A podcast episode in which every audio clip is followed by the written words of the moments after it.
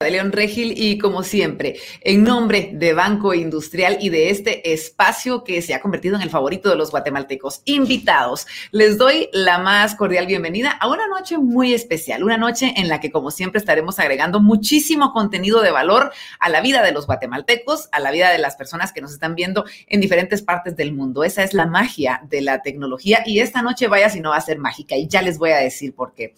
En primer lugar, recordarles que este espacio invitado se inaugura ya hace unos meses en medio de esta situación que estamos viviendo a nivel mundial y que por supuesto en Guatemala también la estamos sintiendo de diferente manera. Y surge porque sabemos que Banco Industrial siempre está de nuestro lado, eh, siempre va hacia adelante, este es su lema y lo sigue haciendo en los momentos difíciles que podemos estar viviendo los guatemaltecos. ¿De qué manera? Con este espacio, el espacio invitados, en donde a lo largo de este tiempo hemos tenido a grandes personalidades del sector financiero, del sector del entretenimiento y desde luego del sector motivacional, que es algo que es de lo que estamos más que necesitados hoy en día todas las personas a nivel mundial. Este espacio no será la excepción, así que antes de presentarles a nuestro siguiente invitado, queremos darles una gran noticia y es que en tan solo unos días también tendremos la posibilidad de brindarle un espacio muy, pero muy especial a los chiquitos de la casa con invitados Kids. Así que, señoras y señores, bienvenidos a una sesión más de invitados.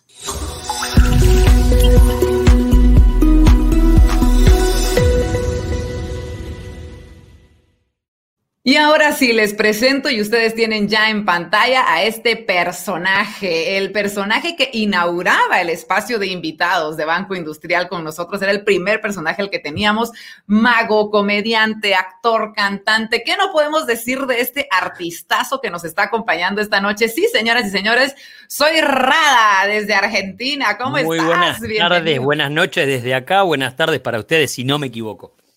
Sí, nosotros teníamos un, dicho que era buenos días Guatemala, buenos días México, buenas noches las Europas, ¿te parece? Ah, perfecto, me encantó esa, me encantó Vero, me encantó.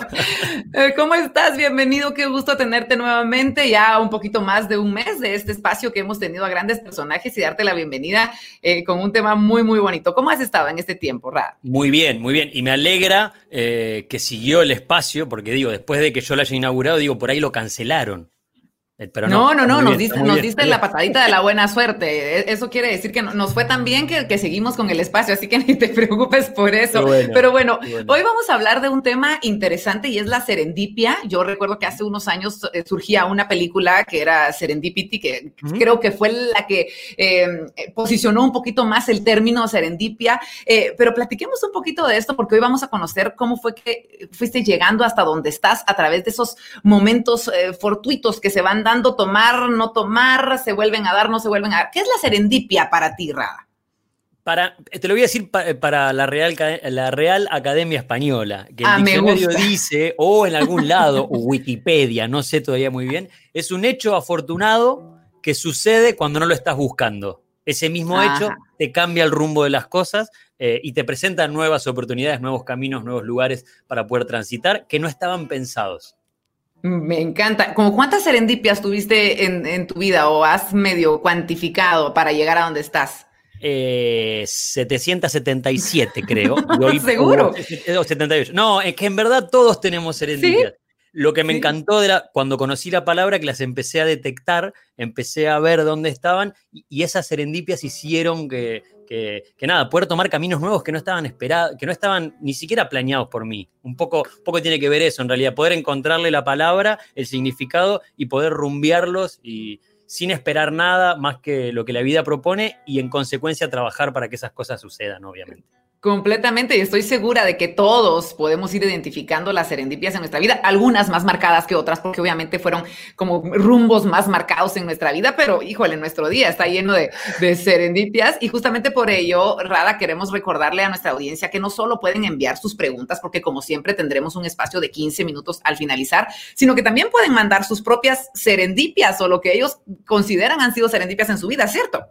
Sí, señor, sí, sí. Eh, y después de la charla estaremos charlando también, Vero, y conociendo serendipias del público que nos acompaña por todas las plataformas del banco. Me encanta. Así que este espacio es tuyo, señoras y señores. Yo no les quito más el tiempo. Yo sé que a quien quieren ver es Rada. Así que en este momento arrancamos con este espacio que es completamente tuyo y regresamos con las preguntas y las serendipias. Dale, gracias, Vero. Gracias a, todos los que están ahí mirando, gracias al Banco Industrial por, por invitarme nuevamente. Eh, feliz y honrado de ser parte de este, de este segmento de invitados. Ojalá estén ahí en casa, preparaditos. Eh, yo tengo mi mate acá al costado. Creo que en Guatemala no se toma tanto mate como acá. Por ahí algún argentino que anda dando vueltas, algún uruguayo está tomando su mate. Em, es bien raro todo esto, ¿no? Yo desde casa, ahí se ve una guitarra que se mueve. Está Martín, que ahora asoma la mano y lo saluda, mira.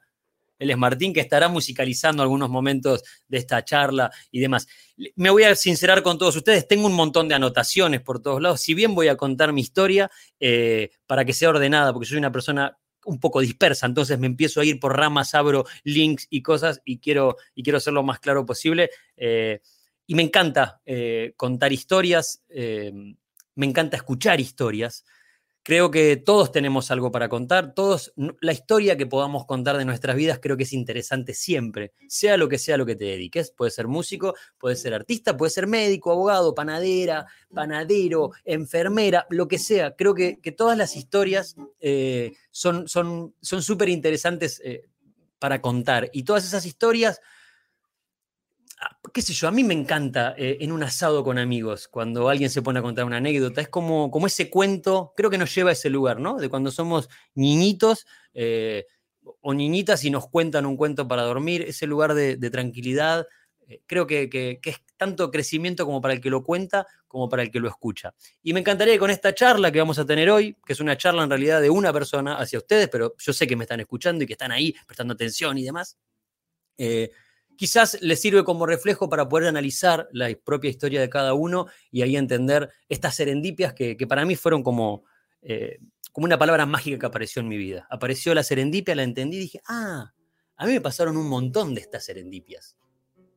Tuve un montón. Arranca la música de serendipia, que en un ratito se las voy a cantar.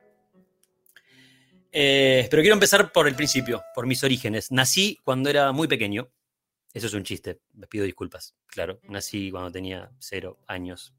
Nací en una familia mm, descendencia de vascos, descendencia de italianos, la mezcla de esos dos hicieron eh, que en el gen ya todo nuestro, nuestro árbol genealógico tengamos mucha pasión e intensidad para hacer las cosas.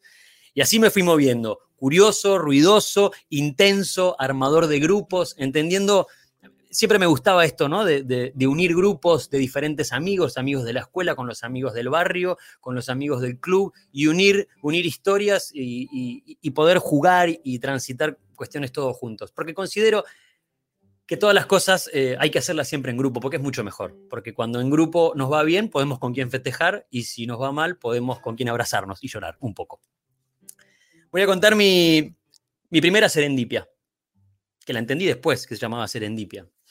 Cuando yo tenía más o menos 6, 7 años, eh, tuve una infancia hermosa, pero uno de los, de los momentos que más recuerdo y que más me marcaron en mi vida fue cuando fui a lo de Tito Piqué. Tito Piqué, un, viejo loco, bohemio, músico y maestro de músicos, tenía una escuela de música en su casa. Me acuerdo que era una, una, casona gigantesca donde había un montón de instrumentos muy antiguos, parecidos a los que están acá atrás, pero más antiguos todavía, que yo los miraba y no sabía ni siquiera lo que eran. Él enseñaba jazz tradicional de la década del 20 a niños. Rarísimo, sé que es rarísimo, sé lo que estoy diciendo que es rarísimo. Eh, ahí iban un montón de nenes a, jugar, a que tocaban música y de esa manera iban aprendiendo eh, los diferentes instrumentos y a poder tocar jazz. Un amigo nuestro, Milton, eh, amigo nuestro digo de mi hermano y mío, empezó a ir a las clases de, de Tito Piqué. Empezó a tocar el clarinete, el piano, un día mi hermano lo acompañó y se quedó ahí a estudiar música. Y yo soy muy insistente. Cuando lo vi a mi hermano tocando el contrabajo, le dije, mamá, quiero ir, quiero ir, mamá, papá, papá, papá, mamá, papá, mamá, papá, mamá, papá, papá, mamá, papá, papá, papá, quiero ir a lo de Tito, quiero ir a Tito, quiero ir a Tito, quiero ir a Tito, Tito. Era un poco costoso. en mi familia en ese momento no estaba como para tirar plata para el aire. Mi hijo hicieron un esfuerzo muy grande y nos mandaron a los dos a lo de Tito Piqué. Y ahí arrancó la infancia que tengo más presente. Tuve otra antes, eh, donde jugaba más a la escondida, en la vereda y andaba por los árboles y los techos colgando, pero esta fue muy marcada, en lo de Tito Piqué. Ahí yo tocaba la batería. Él enseñaba la música a través del juego, era increíble. Hay un método que se llama método Suzuki, que vendría a ser un poco parecido, que es poder aprender música a través del juego. Y así nos enseñaba él a tocar música. Jazz tradicional. rarísimo. No iba a jugar a la pelota, no iba a jugar al básquet, no hacía otro, o, sea, los deportes clásicos, sino que iba a lo de Tito cuatro o cinco veces por semana, varias horas, a, aprender a tocar música. Yo creo que dije la edad ya, tenía siete, ocho años. No solamente que era el baterista de esta banda, sino que también era el presentador. En un momento del espectáculo musical yo me paraba y decía, hola, mi nombre es Agustín Aristarán, tengo ocho años y toco la batería.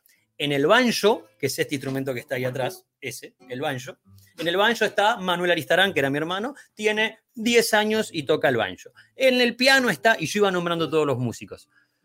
Cuento eso porque, porque sin duda la marca que me dejó Tito eh, con la música y con estar arriba del escenario y parado detrás de la batería, yo era así de petizo, contándole a la gente quién eran mis compañeros y demás, me marcó claramente. Ese lugar en el escenario me daba una, comunidad, una comodidad y una tranquilidad que amaba estar ahí. Tocábamos por todo el país, o en varios festivales, no sé si todo el país, pero en varios festivales, donde había eh, bandas de jazz de gente muy grande y los niños raros que tocaban jazz tradicional. Ya que estoy, voy a tocar una canción para que sepan de qué hablo. Oh, when the saint, oh my genie, oh when the saint, girl my genie, they are number, oh when the saint, girl genie. Everybody, let's go. Hey, when the saint, oh genie, oh when the saint, girl genie, they are number, when the saints, girl genie. Ese estilo de música era. Eh, raro, ¿no? Para unos niños de, 8 años. Pero sin duda Tito, eh, Tito Piqué, me enseñó que las cosas hay que hacerlas, si te gustan las tenés que hacer, porque podés, porque querés, y que si no tenés los recursos necesarios para poder hacerlos, te las tenés que rebuscar para poder. Ese fue como el legado que me dejó Tito. Y acá paso a mi segunda serendipia, que después les voy a explicar bien de qué se tratan las serendipias. Voy a intentar de definir claramente lo que son las serendipias. Papá Noel. En Argentina se le dice Papá Noel. Yo no sé muy bien cómo se le dice en Guatemala, si es Santa Claus, San Nicolás o el señor que se viste de rojo y blanco y trae regalos los 25 de diciembre. No lo sé, perdón la ignorancia. Acá se le dice Papá Noel. Eh, en mi familia nací en Bahía Blanca. Bahía Blanca es una ciudad al sur de la provincia de Buenos Aires, al sur de mi país, si ustedes ven un mapa de la Argentina, donde hace la pancita la provincia de Buenos Aires contra el mar, ahí abajo, ahí está Bahía Blanca. Queda más o menos a unos 730 kilómetros de donde vivo ahora, que es la capital federal del país. Veraneábamos, me acuerdo, en Montermoso. Montermoso, una ciudad cerquita de Bahía Blanca, ciudad balnearia. Íbamos a Montermoso. Estamos al sur, al lado del mar. Un frío, un viento, me hace el efecto de viento. Muy bien, Martín, te agradezco. No sé si se llega a escuchar, pero es impresionante. Yo siento que estoy en Montermoso acá. Olor a mar. Bueno, eso por otro tema. La cuestión es que íbamos a Montermoso, eh, mi familia clase media tirando a un cuarto, eh, la situación económica estaba un poco compleja y nos íbamos a Monte. No por elección, sino porque era cerquita, era barato, íbamos ahí a Montermoso, en la playa, mucho viento, insisto. Y cuando hacía calor, hacía mucho calor en Montermoso. Pero fíjense lo que era Montermoso, que hacía tanto calor que tampoco se podía meter al agua porque había agua vivas, había medusas y no podíamos meternos al agua. O sea que la pasábamos ahí. Íbamos a, las playas de Montermoso. Me acuerdo que no había nada, no había, no nos compraban un recuerdito, no se comía afuera. Pasaba el vendedor ambulante y pasaba esto. ¡Ay! Nos veía mi mamá, mi papá, mi hermano ahí. Se nos notaba en la cara la pobreza. Pasaba el vendedor y decía, ¡ay, palito! bon helado y seguía. Ya se daba cuenta que ahí no iba a vender nada, nada, nada, nada. Pasaba. Me acuerdo que en uno de los veranos yo me había vuelto loco. Estábamos muy cerquita, esto había sido en diciembre, los primeros días de diciembre. Estaba muy cerquita Navidad y digo, bueno, yo quiero, yo quiero un camioncito Duravit. El camión Duravit es un camión así, de juguete, de plástico, con sus ruedas, su volantito, su cosita, su cajita y demás. Su caja atrás para poner cosas. Camión Duravit, un clásico de Argentina. No sé cómo se llamará allá, pero siempre hay un camión clásico en todos los países del mundo. Yo quería ese camión. Se los pedí a mi papá. Mamá, ¿me compras el, camión? Papá, ¿me compras el camión? Mamá, ¿me compras el... Papá, mamá, papá, mamá, papá. No, no, no me lo compraron. No, no, no había forma. Pasó la Navidad, no me llegó. Y dije, a la próxima Navidad me voy a conseguir mi propio camión. Y le pedí. Agarré un bolígrafo, un papel y escribí. Querido Papá Noel, me encantaría que estas navidades me traigas un camioncito Duravit. Atentamente, Agustín Aristarán. ¡Ping! Y dejé la carta. La carta la dejé un 24 de agosto. Estaba un poquito ansioso. Yo quería que venga Papá Noel. Yo quería que venga Papá Noel rápido. Me acuerdo que a los dos días viene mi madre y me dice, Agustín, ¿sabes qué? Me dicen Agustín aparte de Rada, perdón. Agustín, ¿sabes qué? Me parece que a Papá Noel le parece un poco caro el camión Duravit. La miré y le dije, ¿me están revisando la correspondencia? Y me escribió una segunda carta. Querido Papá Noel, visto y considerando que el servicio de correspondencia y confidencialidad en mi casa no anda nada bien, te mando esta segunda carta en otros términos.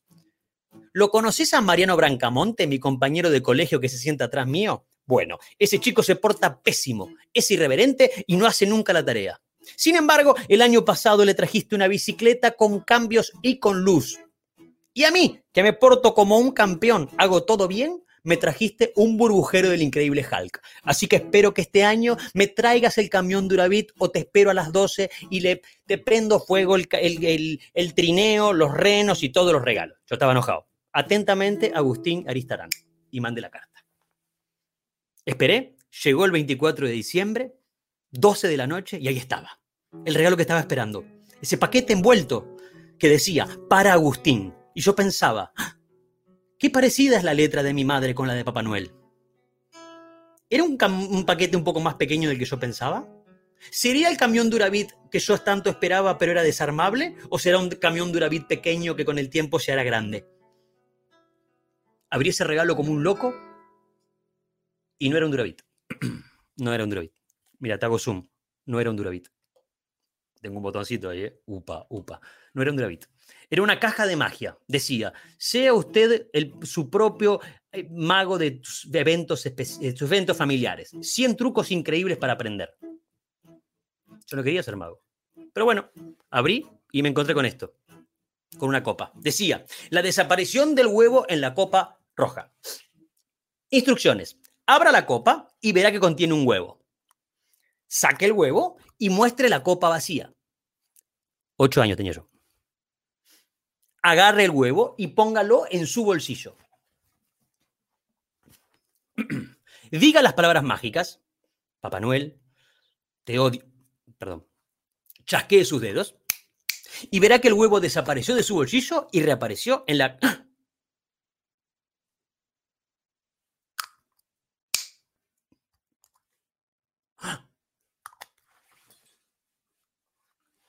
No. ¿Aparece? Desaparece. ¿Aparece? Desaparece. ¿Aparece? Desaparece.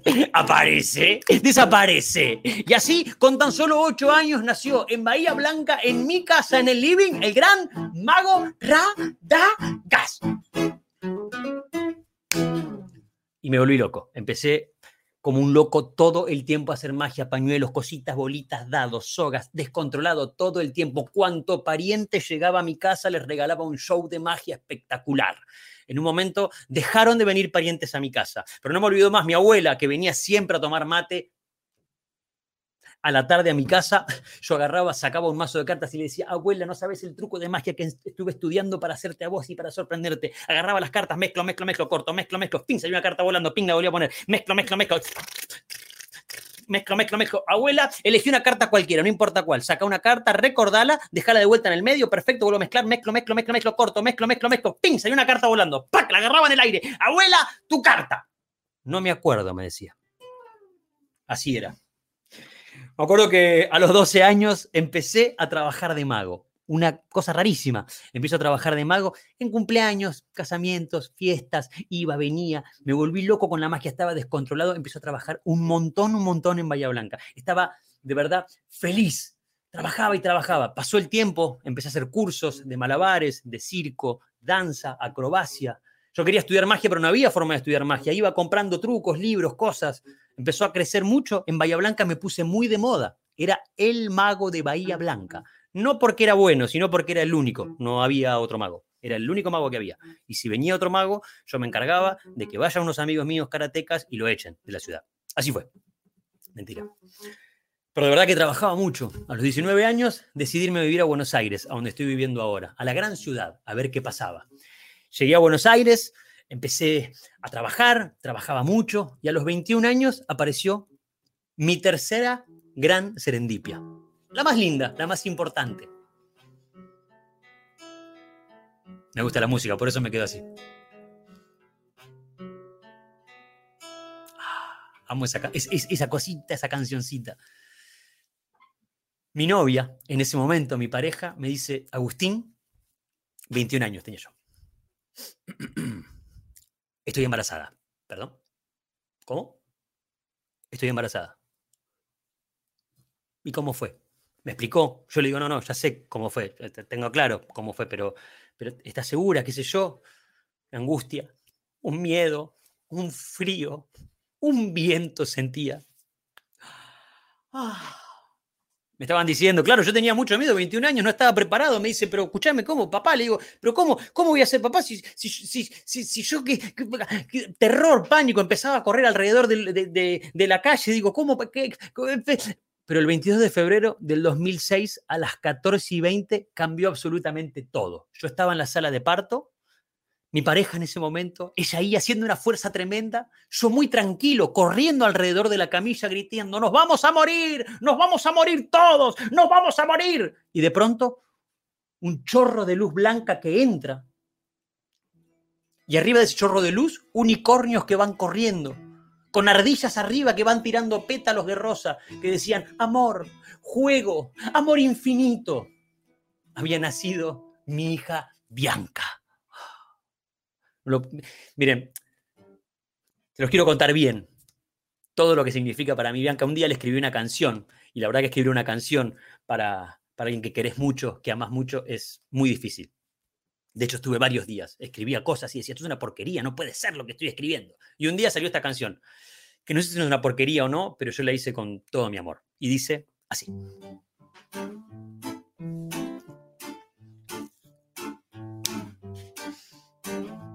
Ahí va. Y con un lápiz y un papel, una canción te quise componer. Y no pude encontrar la perfección de las palabras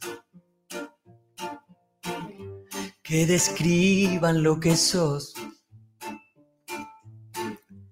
En un diccionario no encontré lo que mi corazón siente. Le doy vueltas a la hoja y no aparece lo que yo siento. Sigue sin aparecer. Bianca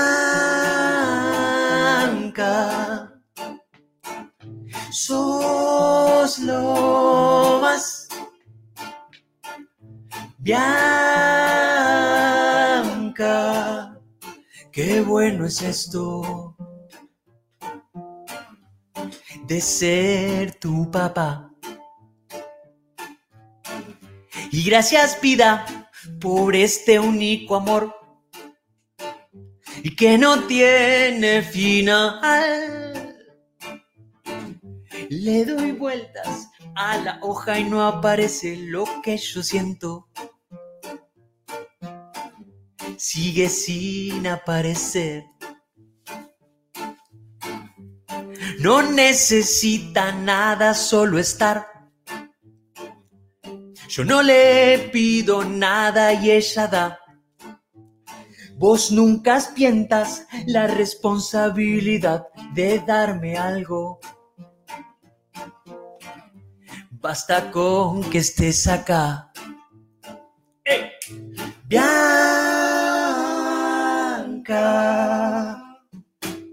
sos lo más. Bianca, qué bueno es esto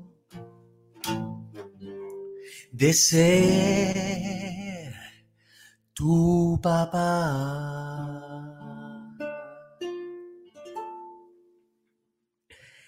Espero que estén aplaudiendo en la casa. Les pido por favor. Les pido por favor que aplaudan. yo no sé, yo estoy hablando solo contra una cámara que espero que ahí haya millones de personas mirando. Eh, con Bianca muy bebé, con yo siendo muy joven, empiezo a trabajar mucho en Buenos Aires. Tengo la suerte de ir conectándome con mucha gente que me dio muchas posibilidades y a fuerza de voluntad y laburo empiezo a trabajar mucho en eventos, mucho en eventos sociales para empresas, fiestas familiares. Empiezo, empiezo a generar un nombre en la magia por, por mi estilo de magia un poco eh, diferente, por haber estudiado circo, malabares, danza, canto. Entonces empecé a hacer una cosa diferente y le empieza a gustar a la gente. No sé por qué. Bueno, sí sé por qué, porque era divertido, la verdad que era divertido lo que estaba pasando. Empecé a trabajar mucho en Latinoamérica, empecé a viajar a Europa, en el mundo de la magia me empecé a hacer un nombre y cuando sentía que estaba en el momento más lindo de mi carrera hasta ese momento, me empecé a angustiar. Me empecé a agarrar una angustia, como que se me estaba perdiendo la, esa chispa, esa, esas ganas de subirme al escenario. Me estaba, me estaba olvidando de jugar, que es lo que a mí me gusta hacer. Me gusta jugar, interpretar cosas, hacer, probar. Y ahí yo estaba muy cómodo porque me estaba yendo bien, porque me sentía muy bien, porque tenía un nombre, porque me estaban reconociendo, porque me contrataban. Y empecé a investigar a ver qué me pasaba. Fui a psicólogos, terapeutas, terapias alternativas, psiquiatras. Hasta que un psiquiatra me dijo, mira, vos lo que tenés es depresión yo no tengo depresión. Digo, ¿por qué hay que no bien? Y él me decía, no te entiendo. No te entiendo. Me dio una pastilla y me empezó a entender. El problema seguía estando, pero yo me sentía un poco mejor. Yo seguía haciendo shows, estaba un poco más tranquilo emocionalmente, más o menos. Igual me sentía relativamente bien. Pero seguía con esta idea de que no estaba jugando, que me estaba aburriendo de lo que estaba haciendo. Y ahí aparece una otra serendipia más, que fue las redes sociales y el stand-up. Me abren la cabeza para otro lado, gracias a mi novia actual, Fernanda Metili, gran comediante, que me dice, tenés que estudiar esto, hacer, haz stand-up, fíjate por otros lados. Y ahí empiezo a jugar de otra manera. Pero antes de eso, tuve un gran maestro que me dijo una vez abajo de un árbol, esto parece como una como una cosa de medio del señor Miyagi de Karate Kid, él me dijo, escúchame una cosa rara, no busques ser el mejor, no busques ser el que más trabaja, no busques ser el mago más importante de todos. Busca ser el mejor rada que vos puedas, el más auténtico, el, más, el más real. Eso, más la ayuda de mi novia actual, Fernanda, empezó a formar y a gestarse otra cosa muy diferente eh, adentro mío. Empecé a jugar de vuelta, empecé a mezclar ese payaso con ese comediante, con ese malabarista, y salió una ensalada y nació este nuevo Rada, el que antes era Radagas, ahora es Rada. Así me sentí. Me gustaría contarles con una canción qué es una serendipia y para que lo entiendan bien. A ver si les parece. Dale. La voy a leer porque la, a ver si me la, me la puedo confundir un poco. Dale. Serendipia es un hallazgo muy afortunado, valioso e inesperado que se produce de un modo casual. También puede ser la habilidad de un sujeto ver que encontró algo importante que no buscaba en un primer lugar. Claro, vas caminando por la vida y te encontrás que algo, que ese algo te cambia el rumbo. Es como que vos decís, si planto un membrillo y me salen limones, ¿está mal? No, ahora tenés limones, puedes hacer jugo. O no, puede ser. El amor menos pensado puede que viaje a tu lado en el bondi, ella y vos sin saberlo enamorados. Los caminos, los atajos, los trabajos, el ayer, los recuerdos, la novia, la guita, el pasado y el tener. Es aceptar o reventar, es elegir o dejar pasar. Cuando abro una puerta, se abren todas las demás. Serendipia. Es una serendipia serendipia. Pasarse de parada, bajarse en cualquier lado. Quizás tu vida cambie tan solo en un instante. Los aciertos, los errores, el destino, el sin saber, el colesterol, la joda, la paciencia o el querer es soltar o agarrar, es perder o dejar ganar. Caminante no hay camino, se hace camino al andar. Serendipia. Eso. Serendipia. Gracias, Tincho. Pueden aplaudir a Martín Rosas, que está acá tocando la guitarra como un campeón, como un campeón. Eh, sigo acá con mis anotaciones para no olvidarme de nada. Creo que cuanto más abiertos estamos a olvidarnos del objetivo y sí a transcurrir el camino, estamos más dispuestos a recibir y a detectar esas serendipias que se nos van proponiendo en la vida. ¿Qué digo con esto? ¿Vieron la metáfora del burro con la zanahoria delante? Bueno, si vos solamente te pones una zanahoria delante y te olvidas de ver todo lo que te está pasando mientras que estás buscando esa zanahoria, te vas a perder un montón de cosas diferentes que te van a cambiar el rumbo y probablemente te lleven a lugares mucho más interesantes del que vos tenías en mente que era esa zanahoria. Hace poco leí una frase que es medio un juego de palabras y me va a costar decirla. Eh, ténganme paciencia. Eso, no me hagas música porque me desconcentro más todavía. Eso maravilloso que estás buscando está sucediendo mientras que estás buscando eso maravilloso. ¿Está bien? ¿Se entendió? Es raro, ¿no? Pará. Eso maravilloso que estás buscando está sucediendo mientras que estás buscando eso maravilloso. Bueno, más o menos se entiende. O sea que si vos estás buscando algo y estás. Pero gracias, muy amable. Aplausos, gracias.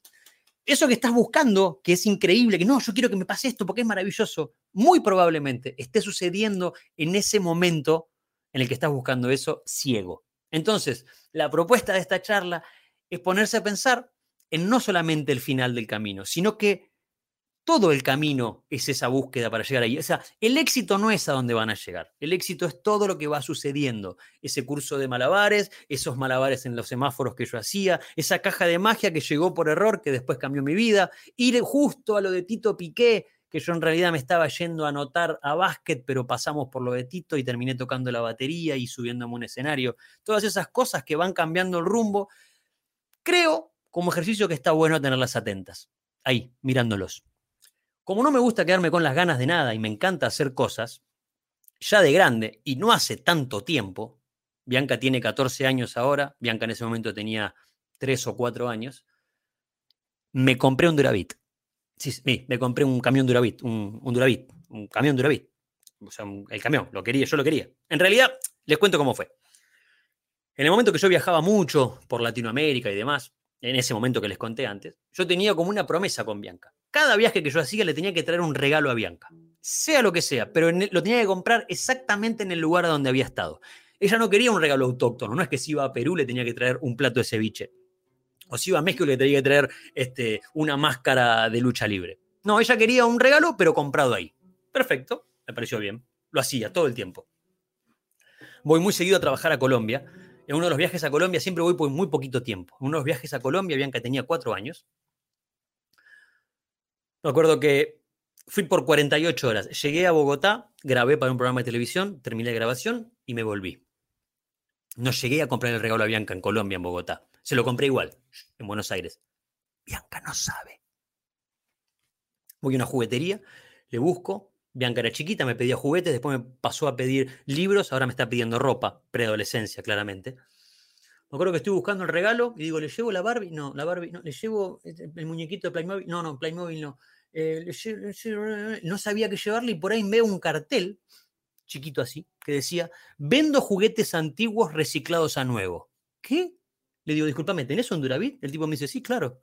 Y me vendió un Duravit. Me compré le compré a Bianca un Duravit. No, no, lo compré para mí. A Bianca. Llego, me acuerdo, a la casa de la mamá. Le digo, Bianca, mira lo que te compré. Un Duravit. Y Bianca me, me miraba así. Qué lindo que es, papá. Le digo, sí, es hermoso, mirá, va para adelante, va para atrás, un camión, un Duravit, el que yo quería. Mirá, qué bueno, me dice. ¿Y el hilito? ¿Y la caja? ¿Qué? El hilito, o la caja, ¿dónde viene el Duravit? No, lo que pasa es que es antiguo, le digo, no viene con caja. O sea, el, hilito después le ponemos. No, no, no, que quiero jugar con la caja con el hilito. Bianca me hacía siempre lo mismo. Ella quería jugar con la caja o con el, o con el envoltorio. Esto pasa en todo el mundo igual. Hice una encuesta. Los niños, las niñas, siempre se ponen a jugar mucho más con el envoltorio que con el juguete. Y uno piensa cuando lo ve. mirá la cantidad de plata que me hubiese ahorrado si te traía un pedazo de cartón. Pero qué bueno que jueguen con eso. ¿Por qué juegan con eso los niños y las niñas? Porque esos juguetes, esos juguetes imaginarios, no están terminados. Un Dravit está terminado, un Dravit va para adelante o para atrás. Una Barbie es una Barbie. Un Playmobil, no sé cómo se llaman en Guatemala los Playmobil. Acá se llaman Playmobil. Esto es un Playmobil. Que te hago un paréntesis, un break. Va un Playmobil a un bar y le dice al cantinero, cantinero, ¿me puede, ¿me puede vender una Coca-Cola? Le dice, ¿cómo no?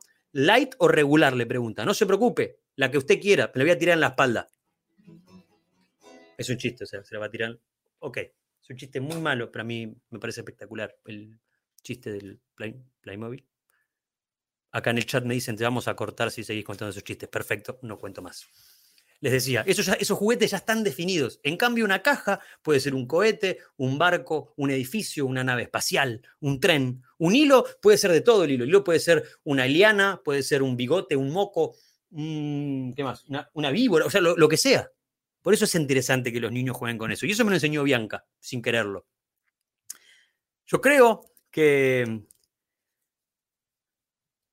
que la vida es como un hilo. Mirá, a ver si, si puedo graficar esto. Ver si se entiende. Cuando te vas de la casa de tus papás, es un sufrimiento, pero se abre una puerta nueva.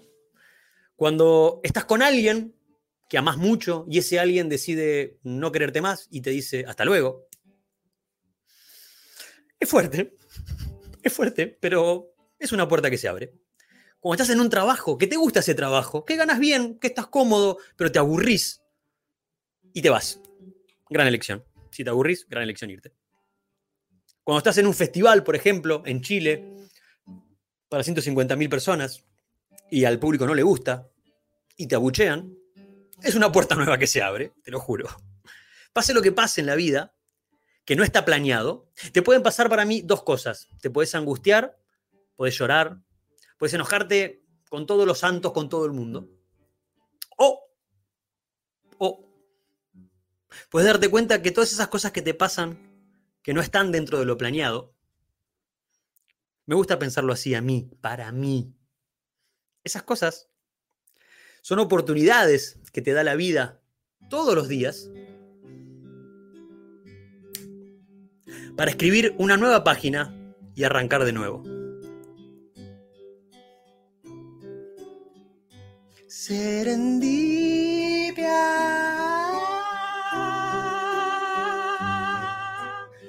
Como la desafiné al final, pero bueno, me gustó el hilito ahí. Ojalá ustedes estén tan entretenidos. Yo la estoy pasando muy bien acá, hablándole a la cámara. Y me gustaría pispear un poquito el final de la charla y ya darle paso a Vero para, para poder conversar y ver sus propias serendipias. Como, como conclusión, para mí no hay caminos posibles, lo estoy leyendo, porque quiero que sea concreto el final, porque si no me voy por las ramas. Para mí no hay caminos posibles si no se transitan con el corazón y no se hacen con honestidad y con gratitud. Esto se reduce a, si vas a hacer algo, hacelo con de todo, hacelo con todo, con el corazón, con las tripas, con, con los músculos, con todo, hacelo, hacelo, hacelo completo. Para mí no hay relato si no, hay, si no te sabes reír de vos mismo, si no, si no puedes entender los tropiezos, las dificultades que tuviste, reírte, reflexionarlas y perdonarte, hacerte upa, como se dice acá, un poquito así y aflojarla. Las cosas, las cosas perfectas son, son como aburridas, o sea, tiene que haber errores, tiene que haber tropiezos, tiene que haber caminos cerrados para poder volver y retomar. Por eso un Duravit los chicos no juegan tanto tiempo, juegan más con la caja, porque no es perfecta la caja, la caja es eso, es una caja y ya, y vos le das la forma que querés. Para mí la vida siempre es una hoja en blanco que uno puede escribir y ese relato hacerse realidad en un tiempo. Y hay unas preguntas que me gustaría dejar. ¿Me quedo o me voy? ¿Me callo o lo digo? Son caminos que uno puede elegir. ¿Lo niego o lo acepto? ¿Me resisto o lo proceso?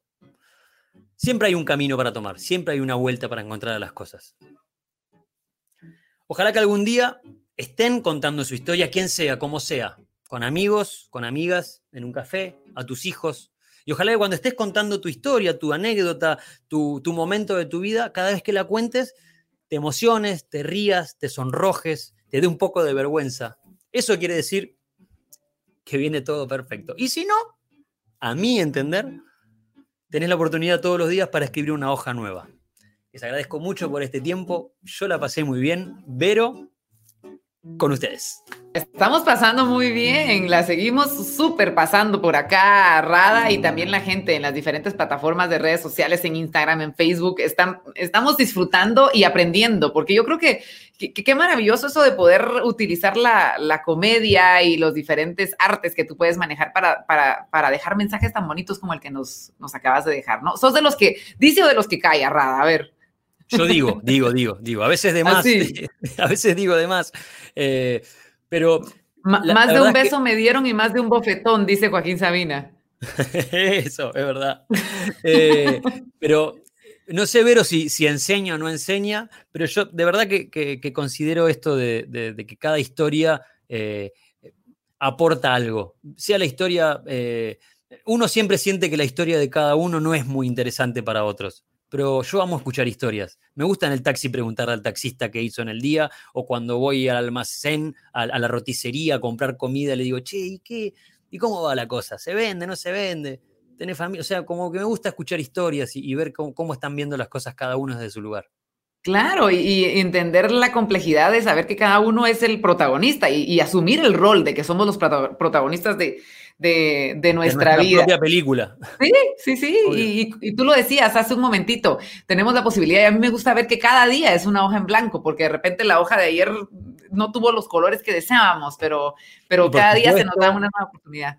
Y por supuesto, Vero, que, que están los problemas diarios y las dificultades. y eh, Pero bueno, se, se trata de, de poder encontrar la vuelta a las cosas. Siempre hay una solución. Algunas cosas lamentablemente no tienen solución, pero eh, eh, obviemos esas para todas las demás hay una, hay una solución o una vuelta que encontrarle.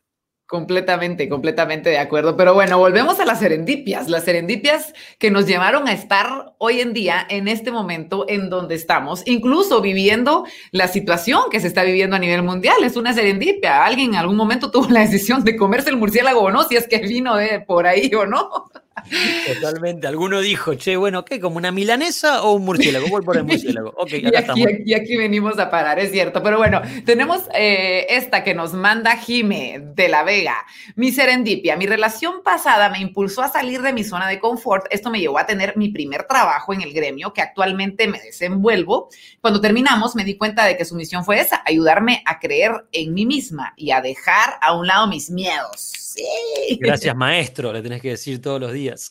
Es cierto. Es cierto. Y qué difícil es eso, eh, Rada, entender que, que, todo tiene un propósito y que una cosa te lleva a otra, pero, pero ¿cómo haces para que en el momento no te frustre? ¿Cuál, es tu truco? Es que tiene que frustrar un poquito en el momento. Está bien que frustre, pienso yo, que está bueno eh, angustiarte y decir, ¿por qué no salió como yo esperaba? Lo que pasa es que si te quedas en ese lugar de la frustración, creo, si te quedas en ese momento de esto, pero esto no pasó como yo quería, y por qué Messi no ganó y nos trajo la copa, y, enojarte con todo lo que está sucediendo, como es inmanejable, van a suceder las cosas y no van a estar en, nuestro control todo el tiempo. Hay que ver qué es lo que uno hace con lo que está pasando. Eh, darse el lugar a la angustia, ok, lloro un rato, esto no está bueno, y, y sigo, porque si no nos quedamos ahí en esa, latigándonos y diciendo, me sale todo mal, todo mal y soy una porquería. Claro, claro, ¿no? Y, la, mente, vaya si no es poderosa. Te voy, a, te voy a leer la siguiente y dice Otto España, cada día trae su afán y no hay días feos, solo distintos. Adhiero. Es un comentario. Adhiero, adhiero. Sí, es cierto. Y, nada, y también, hay, y también hay días feos, son distintos, eh, y también entenderlos como, che, hoy tengo un día feo, y ya, no es que uno tiene que estar todos los días, sí, la vida es una fiesta, porque yo considero que la vida es una fiesta, pero todos los hay días que no. Hay días que uno se levanta y dice, uy, tengo que pagar esto, tengo que pagar lo otro, uy, tengo problemas con mi pareja, qué sé yo. Eh, los días son así también, y entenderlos y afrontarlos y encontrarles la vuelta, porque otra no nos queda. Completamente. Y entender que de repente el día feo que estamos teniendo hoy, en un futuro lo vamos a desear, que es lo que nos está pasando ahorita. De repente un día de tráfico, un día que nos tocó poder ir al súper, que nos tocó eh, reuniones en un restaurante, este tipo de cosas no las podemos hacer hoy en día. Y ese fue un día feo para nosotros. Y también, si no hubiese días feos, no entenderíamos como lindos los días lindos. Entonces, si un día de tráfico espantoso, cuando llega el domingo y me estoy comiendo una comida en la parrilla con unos amigos, digo, che, y vos pensás que ayer estaba ahí en el tráfico todo enojado. Bueno, hoy estoy disfrutando y este pedazo de tomate es espectacular.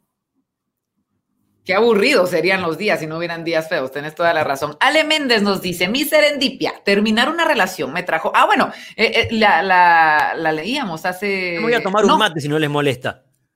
Sí, por favor, por favor. A ver, a ver a qué nos lleva la toma del mate. Nos dice, terminar una relación me trajo nuevas oportunidades, de las más grandes, poder ayudar a varias personas. Gracias a todo ese proceso que en su momento era lo peor, hoy ha sido lo mejor que me pudo haber pasado. Es que viste que, pasa eso, ¿no? en los momentos de una ruptura de una relación, nunca una ruptura de una relación es feliz, para ninguna parte. Eh, y en el momento es como lo peor que te pudo haber pasado, y después por ahí con el tiempo, quizás en muchos casos sucede esto de que, che, ¿sabes qué bueno que me dejó? O qué bueno que no, no sigo con esta relación porque esto me hizo hacer todo este otro montón de cosas. Claro, y sin dejar de mencionar que puedes llegar a conocer realmente a la persona indicada, a la persona que sí te va a hacer feliz o, con quien vas a pasar el resto de tu vida o al papá, mamá de tus hijos. Ana Lucía nos dice, mi serendipia, conocer en una noche de fiesta a mi mejor amigo y socio. Bueno. ¿Quién le iba a decir? Muy bueno, claro. Eh, después cuando te pones a recapitular esas cosas, decís, mirá, si no hubiese ido a la fiesta y no hubiese encontrado a esta persona, que hoy tenemos una empresa y qué sé yo, ¿qué hubiese pasado con eso? Eh, es, es re lindo eso que pasa, ¿no? Completamente. Te voy a contar la mía, Rada. Que no, sé favor, estaba esperando que la digas vos y no te la iba a preguntar yo, yo, sé, yo sé, pero antes de que se me vaya el tiempo, mejor me, me, apodero un poquito. Solo te puedo decir que estoy casada con mi amor de la infancia, pero, eh, eh, o sea, yo estaba enamorada de él en la colonia en la que vivíamos. Eh, soy siete años menor que, que mi esposo. Estaba enamorada de él. Él, por supuesto, que no se dio cuenta de que yo existía en lo absoluto. Eh, pasó el tiempo, empiezo yo a trabajar en los medios, en la televisión, y él me busca por Facebook como un fan, sin saber que yo sabía quién era él. Así que te puedo decir que me casé con... él no sabía que vos lo conocías, o sea, y que estabas enamorada de él. ¿En la infancia? él no lo sabía, él nunca lo supo. Es más, me empieza a escribir como una persona que no tenía idea de que yo sabía quién era él. Y le digo, hey, ¿cómo está? ¿Cómo están sus papás? Que no sé qué. Ahí caí yo en la cuenta de que él nunca supo que yo existía cuando era ya Le manda, ya le mandaste un mensaje a Zuckerberg agradeciéndole por la creación de Facebook, ¿no? ¿Todavía no? Tenés razón. Tenés toda la razón, no lo he hecho.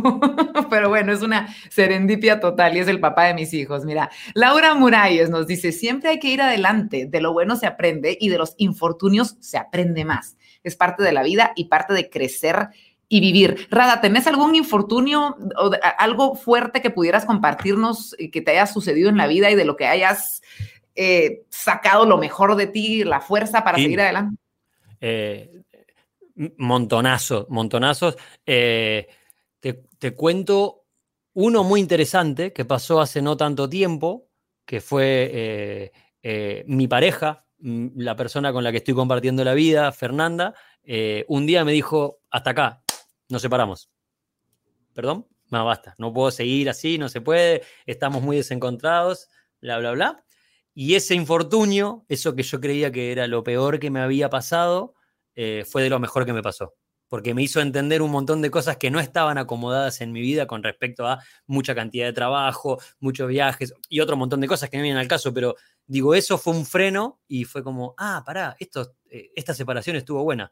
Volvimos, somos muy felices y la segunda temporada de esta relación es mucho más madura y mucho más hermosa.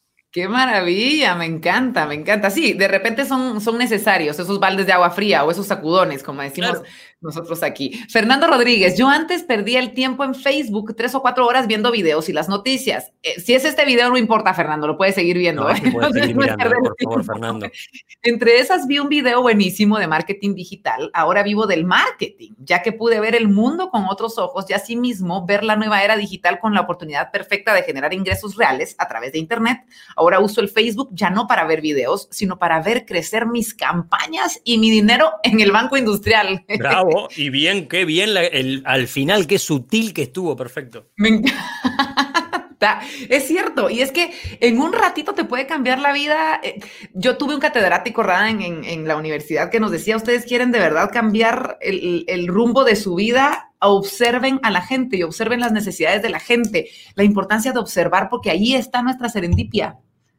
totalmente. Y, y, si, y si esta persona que escribió hubiese estado con su cabeza diciendo, no sé, yo quiero que pase y suceda esto, muy probablemente te vas a frustrar porque la vida te va proponiendo cosas y no terminás haciendo todo lo que vos tenés planeado como tal cual querés que pase.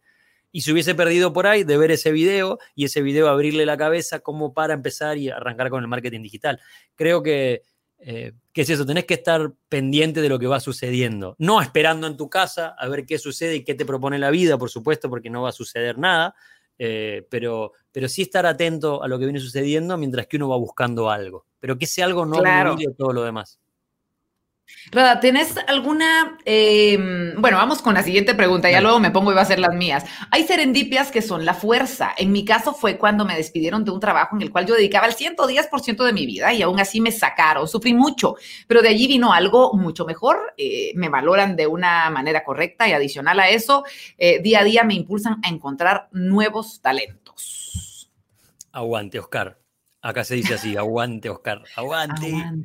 Aguante, no sé si no sé, si se entiende el, término, sí, aguante es como. Sí, sí, Qué bueno.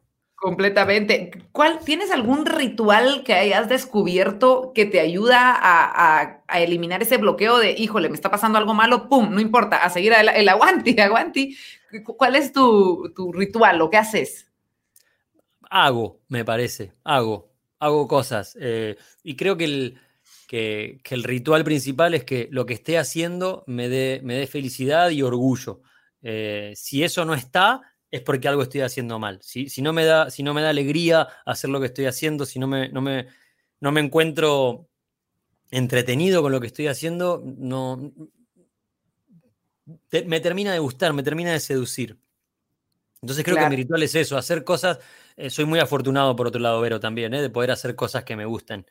Eh, y vivir de ellas. Entonces, cuando hago algo, quiero que me divierta y, me vibre algo adentro.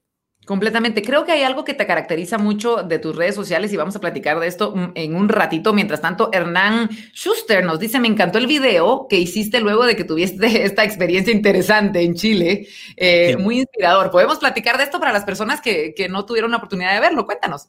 Sí, eh, lo tengo si lo quieren ver. Hasta lo podría poner yo si quieren. Nos encantaría. Me tenés que esperar que tengo que setear una cosita, pero, pero si querés lo, hacemos. Lo hacemos mientras que vamos hablando. Me parece. ¿Qué fue lo que eh, pasó en Chile? Pasó en Chile.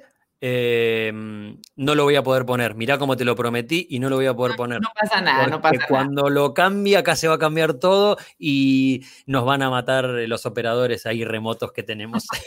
No pasa eh, nada. te lo cuento, te lo cuento, te lo cuento. Lo pueden buscar igual, está, está en varios lugares. Eh, fui a trabajar a un festival eh, muy grande en Chile, 150 mil personas, y no salió como esperábamos que salga el show. A la gente no le gustó tanto no elegí bien por ahí el material o, no elegí bien el festival, porque en realidad me lo ofrecieron y yo dije que sí, y era un festival muy difícil para el estilo de humor que yo hago. Eh, pero hubo un gran aprendizaje también después de todo eso, de que no siempre sale bien, de que los tropiezos son parte también de la carrera y, de los, che, no me gusta lo que estás haciendo, también es parte de, la carrera de un artista, sin duda.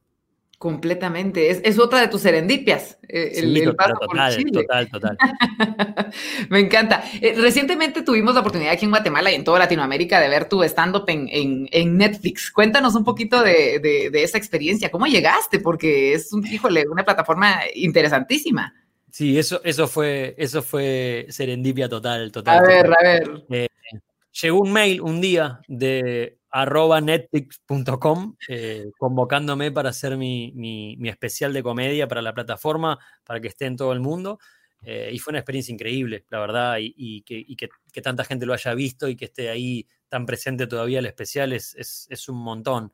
Eh, y la experiencia fue cada proceso de, charlas, de negociaciones, no hablo de la plata, negociación de, che, ponemos esto, sacamos otro, venimos acá, eh, fue muy interesante, pero yo todo el tiempo creía que en algún momento esa cadena se iba a cortar y no iba a suceder. Y sucedió. Y Netflix nunca fue un objetivo en mi vida, porque para mí estaba tan lejos que ni siquiera lo tenía como un sueño. Entonces, cuando apareció, bienvenido, estuvo buenísimo.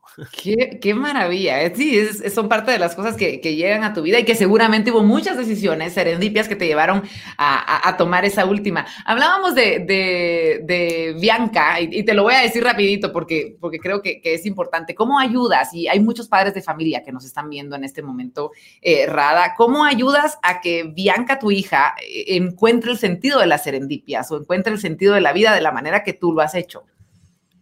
En verdad, eh, yo espero que Bianca encuentre su propio sentido de la vida. O sea, que, ella tenga todas las herramientas para, que pueda vivir la vida como, como, a ella le haga feliz. Eh, esta es la forma de vida que yo encontré y yo no quiero imponerle ni a qué dedicarse ni a cómo ver la vida, eh, sino que, lo que viva lo viva con, pasión y con alegría y, con compromiso indirectamente yo le estoy contando todos los días con mis actos y, con mis límites que yo le pongo a ella y con mi forma de ver las cosas, de cómo yo veo la vida y cuando uno eh, intenta de, enseñar algo, lo, enseña desde el cristal que lo veo yo. Pero, pero estoy muy pendiente a, que Bianca pueda, pueda hacer realmente lo que ella quiera hacer, eh, porque un poco también fui criado yo así. Eh, mis viejos, mis padres me, dieron todas sus, herramientas emocionales para que yo después pueda formarme y, hacerlo a mi manera. Eh, no quiero que mi hija sea actriz o que mi hija sea comediante como el papá. Si ella lo quiere hacer, la voy a apoyar, pero si también quiere ser abogada, la voy a apoyar de la misma manera y si quiere ser paracaidista táctica, también la voy a apoyar. Y si de repente quiere ser comediante, eh, dedicarse a la magia, genial. Ahí, ahí está tu compañera. Vamos a, ver el, comentario que teníamos de Facebook hace un minutito. Manola Blanco iba a solicitar un cambio de boleto porque ya no podía ir a París por presupuesto. La aerolínea se atrasó mucho y nos dejaron 15 días gratis en París. Yo quiero una serendipia así, por favor. Por favor, todos la queremos, todos la necesitamos, imagínate. ¿Cómo te ha ido con los vuelos? Eh, ¿Te ha tocado que te dejan? Me imagino por lo mucho que, andas viajando. Sabes que eh, viajo, bueno, ahora hace rato que no y extraño mucho tener que, ir a, enojarme en el aeropuerto porque hace mucho que, porque llegué muy temprano. Tengo ganas de enojarme de eso. Eh, pero no he tenido mala suerte con los vuelos. Alguna vez se ha cancelado un vuelo, eh, pero muy, muy, muy rara vez. He tenido mucha suerte, ¿verdad? Y, viajo un montonazo, pero, pero, pero tuve suerte. Eh, pero sí me ha pasado eh, en, las pocas veces que siempre he conocido gente en el aeropuerto y he tenido conversaciones muy profundas con gente que no volví a ver nunca más en la vida eh, y fueron por eso, ¿no? Porque perdimos el vuelo los dos. suele ser, suele ser. Y ahora con las redes sociales, no sé si te pasa, yo, yo tengo varias amistades que he conocido en los vuelos, en los aviones, eh, personas que se sientan a la par y ahí mantenemos la, la relación un poco más cercana. Vamos con la última serendipia y está interesante. Kevin nos dice, mi serendipia es que yo tenía un sueño demasiado egoísta porque soñaba con dinero, fama, lujos, pero solo para mí. Pero después de ver un video en YouTube, algo me hizo cambiar y ahora mi sueño es crear una organización que ayude a las demás personas a crecer y también puedan ayudar a otras y por lo cual ahora dejé de ser egoísta, ayudo a otras personas sin importar quién sea. Bravo Kevin, bravo Kevin. Sí. Bravo Kevin. La verdad es que sí. Excelente, ¿no? Excelente. De esas serendipias quisiéramos para todos, la verdad. Obvio. Excelente. Y bueno, con muchísimos comentarios como este, Rada, como el de Luis. Ojalá cuando pase todo esto te puedas venir a Guatemala. Ojalá podamos tenerte pronto. Nos comentabas que no habías tenido, que estuviste a punto ya varias veces de venir y ahora sí, se va a concretar, estoy segura. Ahora se va a complicar, pero va a pasar todo y nos vamos a encontrar seguramente. Eh, todos para, para festejar, porque ya somos un equipo que nos vemos muy seguido con todos ustedes y con la gente del banco, con el equipo de producción. La verdad que nada, ya tenemos que ir a hacer una comida o algo, me tienen que llevar a comer a algún lugar bien típico de Guatemala. Y eso. Por favor, te vamos a llevar a Antigua Guatemala, te vamos a llevar a Panajacha. Hay tantos lugares que te podemos presumir de, nuestra linda Guate que por supuesto eh, queremos compartir contigo. Muchas felicitaciones por tu charla TED, por estos momentos que estamos brindando acá en Banco Industrial. Rada, muchísimas gracias por nuevamente haber tomado esta invitación eh, del espacio invitados y, pues ojalá podamos seguir compartiendo contigo muchas otras eh, charlas, muchos otros momentos especiales y serendipias, ¿por qué no?, a través de esta plataforma. Gracias a ustedes, eh, un placer, de verdad, ser, ya me siento parte de Banco Industrial, ya hemos hecho muchas cosas y ser parte de este ciclo de invitados, para mí es, es, hermoso que confíen en, en, mis historias o en mis shows o, en nada, en compartir y eso, compartir y de vuelta, así que gracias. Suele suceder. Muchísimas gracias, Rada. Gracias de verdad. Un gustazo tenerte con nosotros y estoy segura de que pronto eh, estaremos nuevamente en contacto contigo para seguir compartiendo, para seguir experimentando de, qué se trata este espacio. Invitados, este espacio que Banco Industrial nos presenta eh, cada vez más seguido, porque así es como ustedes lo demandan, así es como los guatemaltecos lo necesitan y están muy agradecidos, por supuesto, con Banco Industrial por estos espacios que nos están brindando. Nosotros queremos invitarles a que, como siempre, estén pendientes no solamente de sus correos electrónicos, sino también de las redes sociales, de Instagram, de Facebook, de YouTube, toda la página incluso de Banco Industrial, porque se estarán ustedes enterando de cuáles son los próximos invitados, cuáles son estas charlas motivacionales de crecimiento de cualquier tipo, económico, motivacional, eh, ¿por qué no pasarla bien, reírnos un poquito, poder crecer de esta manera como lo hicimos hoy? Así que a todos ustedes queremos agradecerles que se hayan tomado el tiempo de escucharnos, de vernos y de poder participar de las serendipias. Esto es una serendipia. Estoy segura que a partir de esta decisión que ustedes tomaron de escuchar esta charla, muy posiblemente tomen un camino diferente que va a cambiar su vida. Y de eso se trata, de tomar el, el, camino correcto a través de los contenidos de valor que estamos generando en esta plataforma Invitados de Banco Industrial. Soy Verónica de León Regil, los espero en una próxima oportunidad, en una sesión más de Invitados.